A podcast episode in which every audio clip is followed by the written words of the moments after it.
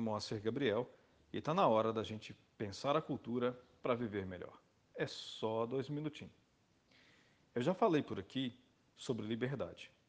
Mencionei que liberdade é não ser obrigado a fazer o que o outro quer, bem como também mencionei que liberdade é não sermos obrigados a fazermos o que queremos.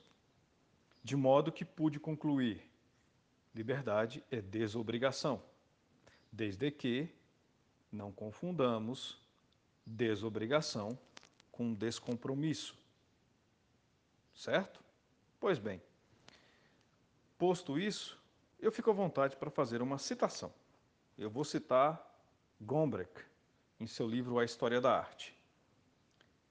Diz assim: Cada obra de arte deriva seu atrativo para as pessoas do seu tempo, não só do que faz, mas também do que deixa de fazer. Vou repetir. Cada obra de arte deriva seu atrativo para as pessoas do seu tempo, não só do que faz, mas também do que deixa de fazer. É assim que eu concluo o que penso sobre liberdade. Liberdade é desobrigação. Liberdade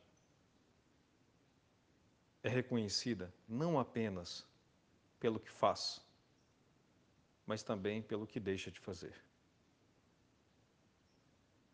Está na hora de viver melhor para transformar a cultura.